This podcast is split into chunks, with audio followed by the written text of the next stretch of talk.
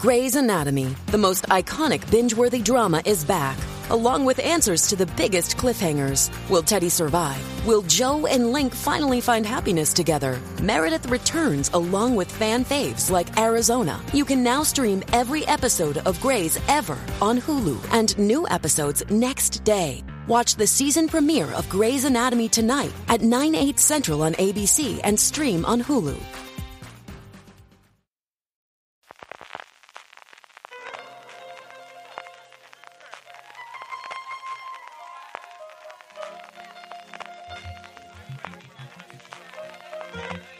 Estás escuchando Fuera de Series con CJ Navas. Bienvenidos a streaming del programa diario de Fuera de Series en el consumidor CJ Navas te trae las principales noticias, trailers, estrenos y muchas cosas más del mundo de la televisión. Edición del día 8 de febrero de 2024. Muchísimas, pero que muchísimas noticias hoy, incluido todo lo que reveló Disney en su presentación trimestral de resultados. Antes de ello, arrancamos, como vamos a hacer prácticamente durante los próximos 10 días, con la TCA, con el encuentro bianual que se produce en Hollywood entre plataformas y periodistas americanos. Por allí pasaba AMC, como os comenté, que reveló muchos de los planes que tiene para el universo de Anne Rice, que ya han bautizado oficialmente como Universo Inmortal. En primer lugar, Entrevista con el vampiro, que si recordáis es una de las pocas series que se pudieron seguir rodando durante las huelgas en Hollywood, porque se estaba rodando en Europa y tenía una de esas extrañas excepciones que dieron especialmente el sindicato de intérpretes, llegará a la plataforma en Estados Unidos el próximo domingo 12 de mayo. Veremos lo que tarda AMC Plus en traerla aquí a nuestro país, con la incorporación al elenco de David Constabile, después de su papel durante tantos años en Billions, una segunda temporada que seguirá la primera novela de la clásica trilogía de la autora. Tendremos a Luis y Claudia, interpretada en esta ocasión por Delaine Hales. Ha cambiado la actriz que interpreta a Claudia de la primera a la segunda temporada en París, donde llegarán al Teatro de los Vampiros y, por supuesto, conocerán a Armand. Por su parte, Las Brujas de Mayfair ya ha comenzado la producción de su segunda temporada. Serán de nuevo ocho episodios rodados en Nueva Orleans, con la incorporación de Alisa Girels, Tel Devine y Zora Birch. Hacía un montón que no veía a esta mujer que se dio a conocer en su momento por American Beauty y junto a estas segundas temporadas, AMC dio a conocer que estaba desarrollando una posible tercera serie dentro de este universo inmortal de Anne Rice que estaría centrado en la Orden de la Talamasca. Para aquellos que no lo sepáis, la Orden de la Talamasca es una orden secreta, una especie de detectives de lo paranormal que aparecen en distintas de las novelas de Anne Rice y tiene desde luego todo el sentido del mundo que se haga una serie alrededor de ella. La otra confirmación por parte de AMC es que vuelve The Terror, vuelve con una tercera temporada cinco años después de que se emitiese la segunda. Ya tiene incluso nombre, se va a llamar The Terror Devil in Silver, algo así como El Demonio en Plata, y está basado en la novela del mismo nombre de Víctor Lavalle, el autor de The Changeling, que recientemente se adaptó a serie en Apple TV Plus. El libro, que se publicó en 2013, cuenta la historia de Pepper, un humilde trabajador que debido a una combinación de mala suerte y su mal genio, va a dar con sus huesos en un hospital psiquiátrico llamado New Hyde. Allí se enfrentará a pacientes que trabajan en su contra, médicos que ocultan oscuros secretos y posiblemente el mismísimo diablo. El propio Lavalle está desarrollando el guion junto a Chris Canwell, uno de los co-creadores y co-showrunners de Halt and Catch Fire, y los dos primeros episodios estarían dirigidos por Karen Kusama, que recientemente trabajó en Yellow Jackets. En cuanto a nuevos proyectos, Amazon ha encargado una nueva serie a Quiet Street Productions, la productora detrás del último grandísimo éxito de Netflix, Engaños, de la que se está hablando muy poco, pero está haciendo unos números absolutamente apabullantes en El Gigante Rojo, que estará protagonizada por Sam Coughlin, Bill Nighy y Alexandra Roach. El título provisional de la misma es Lazarus. Está basada en una idea original, no en un libro, sino en una idea original de Harlan Coben, que va a escribir el guion junto a Danny Blockerhaus y seguiría a un hombre que regresa a su casa después del suicidio de su padre y comienza a tener experiencias inquietantes que no puede explicar.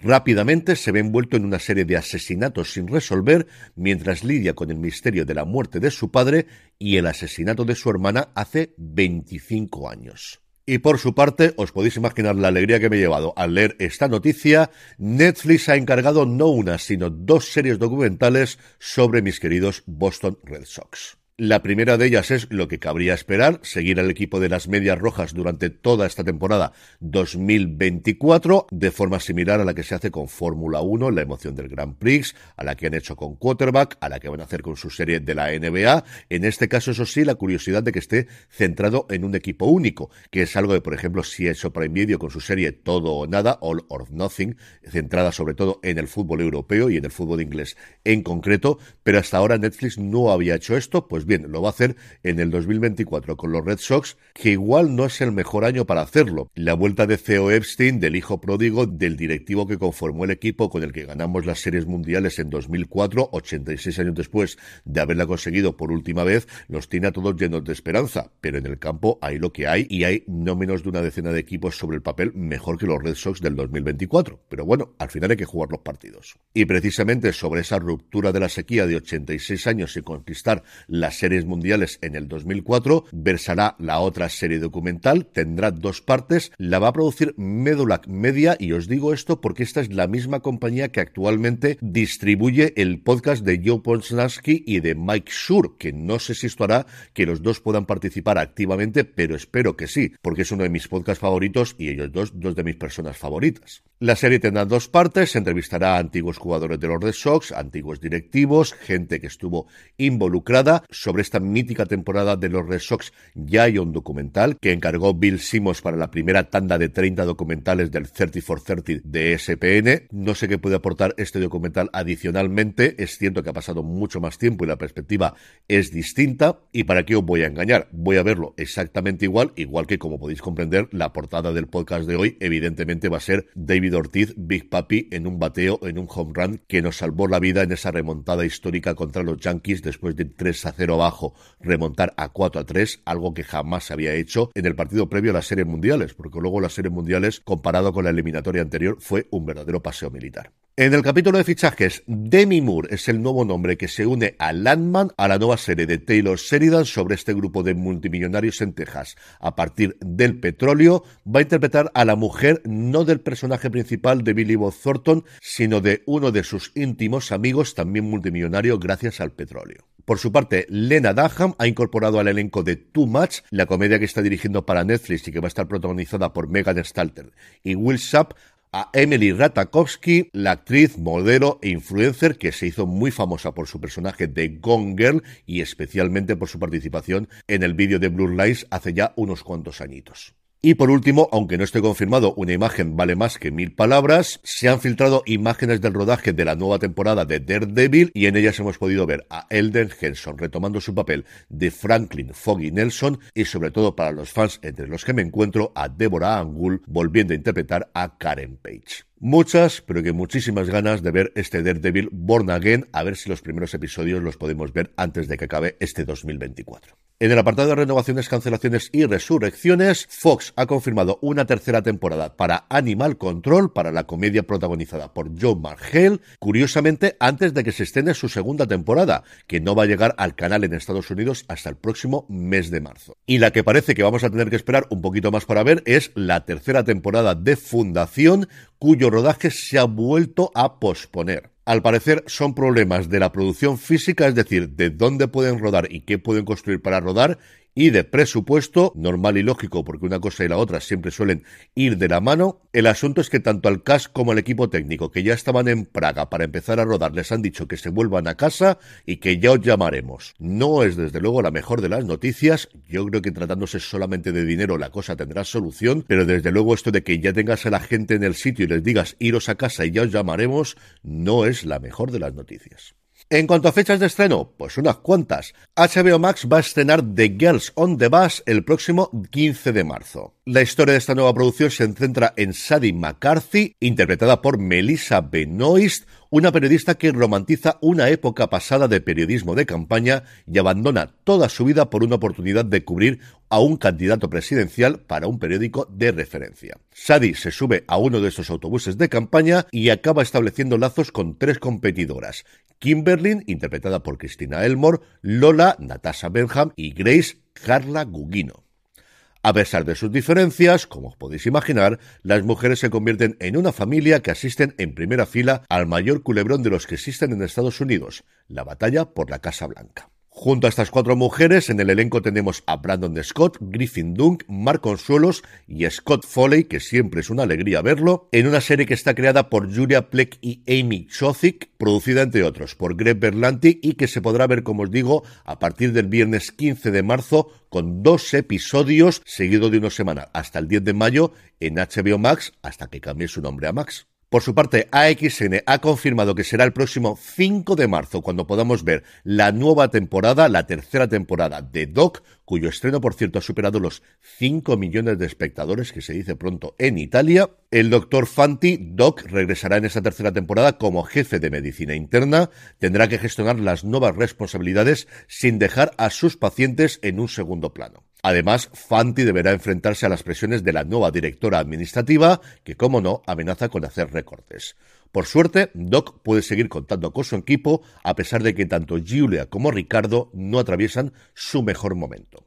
El estreno de la tercera temporada, el martes 5 de marzo, a las 10.50 de la noche en AXN. Y mucho antes, los dos estrenos que me faltan por comentaros, la semana que viene, el lunes, en Canal Historia tendremos Cómo perder una guerra, un documental que promete analizar los errores cruciales que condujeron a la caída del eje. Cinco episodios que exploran los acontecimientos claves de 1941, cuando Alemania, Italia y Japón parecían destinadas a conquistar el mundo, y cómo decisiones tácticas erróneas y situaciones geopolíticas complicadas provocó el cambio del curso de la Segunda Guerra Mundial. El estreno el próximo lunes 12 de febrero a las 10 de la noche en Canal Historia. Y al día siguiente, el martes 13 de febrero, martes de filming, tendremos una nueva serie inglesa en la plataforma llamada El Quinto Mandamiento. Timothy Spall, uno de los grandes, grandes actores británicos de las últimas décadas, protagoniza esta serie basada en hechos reales sobre el asesinato de un profesor a manos del alumno con el que mantenía una relación sentimental.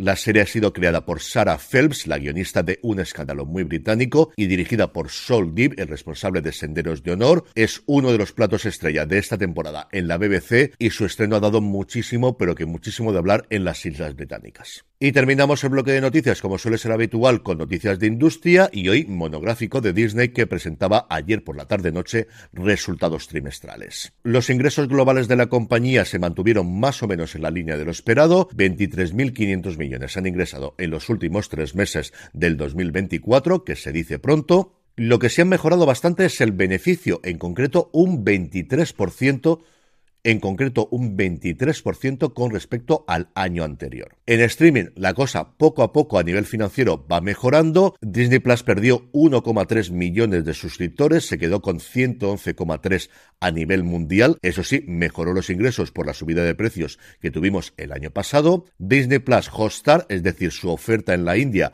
aumentó sus suscriptores un 2% hasta los 38,3 millones y Hulu también añadió suscriptores 1,2 millones hasta rozar los 50 millones, se quedó con 49,7 de los cuales 4,6 son suscriptores de ese Hulu Plus Live Televisión y que pagan a la plataforma en torno a 70-80 dólares al mes. A nivel global, los ingresos por el streaming aumentaron un 15% hasta los 5.500 millones de dólares, que nuevamente no es ninguna tontería. Eso sí, siguen palmando dinero. En este trimestre perdieron 138 millones de dólares que son 300 menos de los que perdieron en el trimestre anterior, que son 810 menos de lo que perdieron en este mismo trimestre del 2023, pero sigue siendo una pérdida. Y junto a esto, una verdadera barbaridad de noticias y anuncios que dio a conocer especialmente Bob Iger. Por un lado, confirma los rumores de que van a lanzar ESPN como un servicio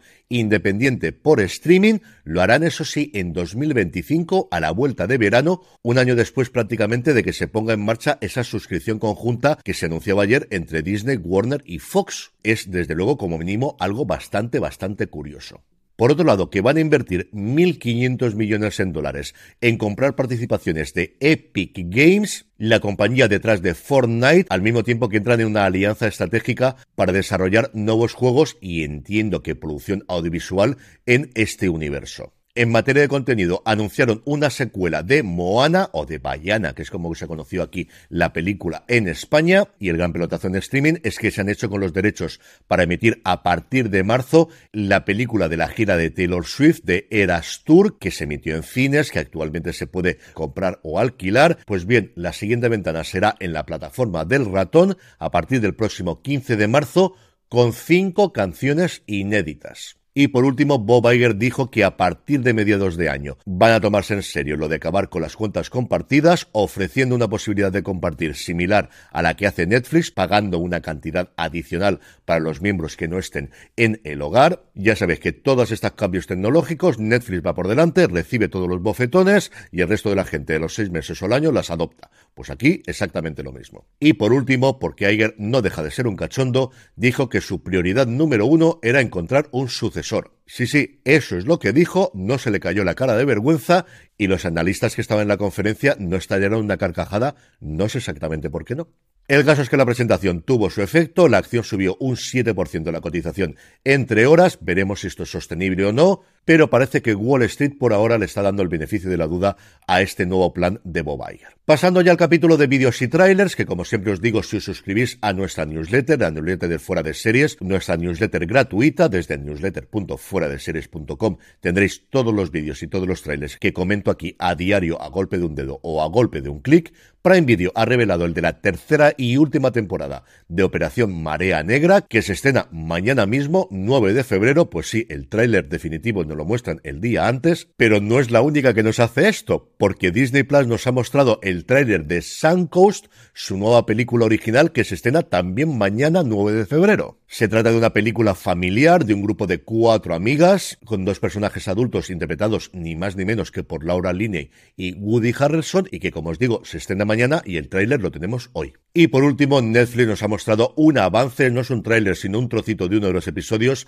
de Comida para Phil, esta serie de viajes de Phil Rosenthal, en el que debemos, como no, disfrutar en este caso con un asado de cerdo que sinceramente tiene una pinta absolutamente espectacular. La nueva temporada, la séptima ya, se estrena el próximo 1 de marzo. Y vamos ya con los estrenos del día, pero antes una pequeña pausa.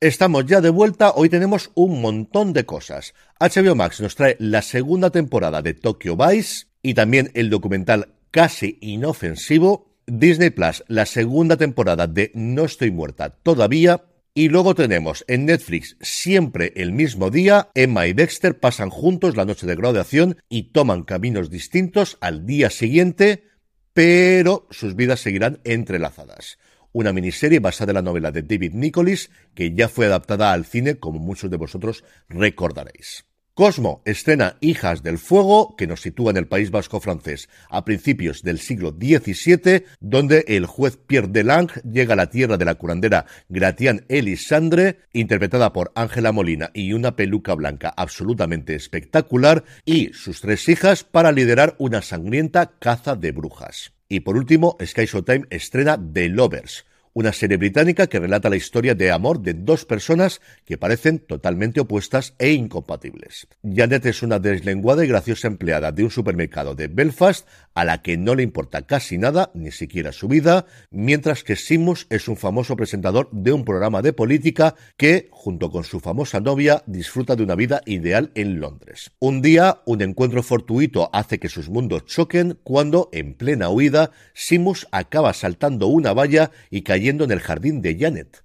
Aunque al principio se llevan como el perro y el gato, para su sorpresa, pero desde luego no la nuestra, pronto comenzarán a sentir una fuerte atracción que se va convirtiendo en amor. Pues oye, una serie muy muy adecuada para estos tiempos de San Valentín y no os voy a negar que al menos el primer episodio de esto quiero verlo. Y siendo jueves, como todos los jueves repasamos el top 10 de las series más vistas en Netflix, un top 10 que esta un top 10 que esta semana solo tiene dos novedades. Es la semana con menos novedades en mucho, mucho tiempo. En el puesto número 10 nos encontramos Chico Come Universo y en el 9 Una Familia Normal, que actualmente es la serie más longeva en el top 10 de series de Netflix en nuestro país con un total de 8 semanas. En el octavo puesto encontramos la primera novedad, Baby Bandito, en el 7 tenemos Forced, en el 6 Sálvese quien pueda, en el 5, Pesadilla de un secuestro en California, hasta el 4 cae Berlín, en el 3 tenemos Engaños y a partir de aquí, en el 2, la otra novedad, una serie de la que hablaré este fin de semana en Premier y que está funcionando bastante bien a nivel global, a Netflix, Alejandro Magno, la creación de un dios, que eso sí, no puede con la número 1, que vuelve a ser, por segunda semana consecutiva, Griselda. Una Griselda que vuelve a ser la serie más vista a nivel global en la plataforma del Gigante Rojo, en una semana en la que Engaños de Harlan Coben entró en la lista de las 10 producciones de habla inglesa más vistas de la historia de Netflix, en concreto en el puesto número 9. Dejar el mundo atrás, la película de Sam Esmail ascendió hasta el sexto de las películas más populares de habla inglesa de la historia y Berlín, como se adelantaba la semana pasada, dio un pasito adelante y ya es la novena producción de hablando inglesa más vista en la historia de la plataforma. Y antes del corte de la despedida de hoy, vamos con la buena noticia que nos la proporciona ni más ni menos que Berto Romero, que nos decía en X, en Twitter, en Twitter, como queráis llamar a esto a día de hoy, que por fin está disponible en todas las plataformas de audio la espléndida banda sonora de Javier Rodero Villa para El Otro Lado. El creador de la serie añadía que me encanta el carácter y personalidad que le da la serie. Os recomiendo que escuchéis y disfrutéis de la preciosidad que ha hecho Gracias, Javi, emoji de un corazón. Pues exactamente lo mismo que ha dicho Berto, es una banda sonora con muchísima personalidad que acompaña maravillosamente bien la producción de Movistar Plus y yo ya la tengo guardadita en su sitio en Spotify y en YouTube Music. Y ahora ya sí, vamos con la despedida que nos la proporciona Rosana García. ¿Quieres que te cuente cómo está tu nieta? Pues está jodida. Estás furiosa y lo entiendo. Venga, suéltalo. Yo no necesito tu permiso. Encima no me consientas el berrinche como si fuera una niña. Tengo derecho. Tengo todo el derecho del mundo. Mira hasta dónde nos ha llegado toda tu basura. ¿Sabes qué es lo último que hubiera querido que pasara? Llevas décadas viviendo de vender cualquier cosa. Ocupar más metros, subir más alto, bungalows de mierda, o colmeras para turistas en cualquier espacio libre. Pero joder, mi hija ha estado secuestrada en un burdel. ¿Eso qué tiene que ver? ¿Has leído los periódicos? Porque te han hecho un esquema para que lo entiendas. Así nos ve la gente ahora.